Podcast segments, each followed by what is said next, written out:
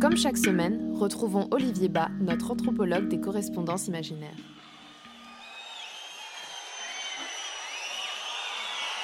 Greetings in the name of His Majesty Emperor I Selassie I, Jah Rastafari, ever living, ever faithful, ever sure, Selassie I the first. Yeah. Yeah. Rastafari, ever living.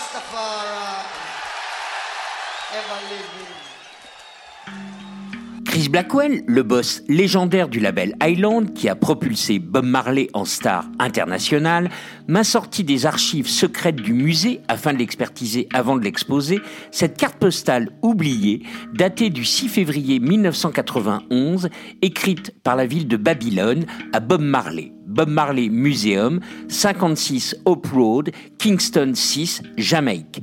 Blackwell a joint à son envoi un petit mot à mon égard que je vous livre ici en souvenir de son concert du 10 juin 1980 à Orléans, où je vous avais vu dans la salle. Recto, vue panoramique du site de Babylone où se côtoient plusieurs bâtiments reconstruits avec leurs briques crues et cuites couleur sable, comme le palais de Nabucodonosor II, ainsi que le vaste champ de ruines qui subsiste majoritairement. Quelques palmiers éparses complètent le tableau marqué d'une croix au stylo plume, deux emplacements légendés ainsi. Ici s'élevait la tour de Babel, et voici l'emplacement des jardins suspendus. Verso. Monsieur Robert Nesta Marley. Moi, Babylone, la porte des dieux, petite ville de Mésopotamie née 1800 ans avant Jésus-Christ, j'apprends aujourd'hui avec consternation qu'une étoile sur le Hollywood Walk of Fame à Los Angeles vous est consacrée le jour de vos 46 ans, dix ans après votre disparition. Vous qui m'avez toujours dénigré pour, selon vous, ce que je représente, eh bien vous y voilà de plein pied. Vous et vos rastas mon agonie de sottise. J'en veux pour preuve ce texte émanant de votre chanson Babylon System.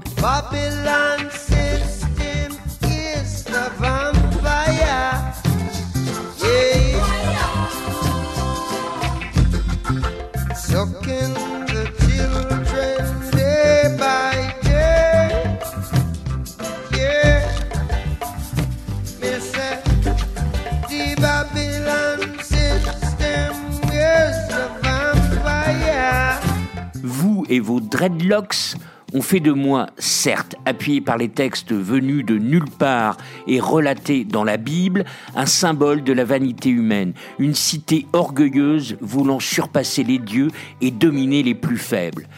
Votre pseudo-prophète Léonard Percival Howell me comparant même au capitalisme sauvage. Vous me voyez mercantile, décadent, déshumanisé et perverti lorsque moi je ne cherche qu'à m'amuser et gagner de l'argent, beaucoup d'argent.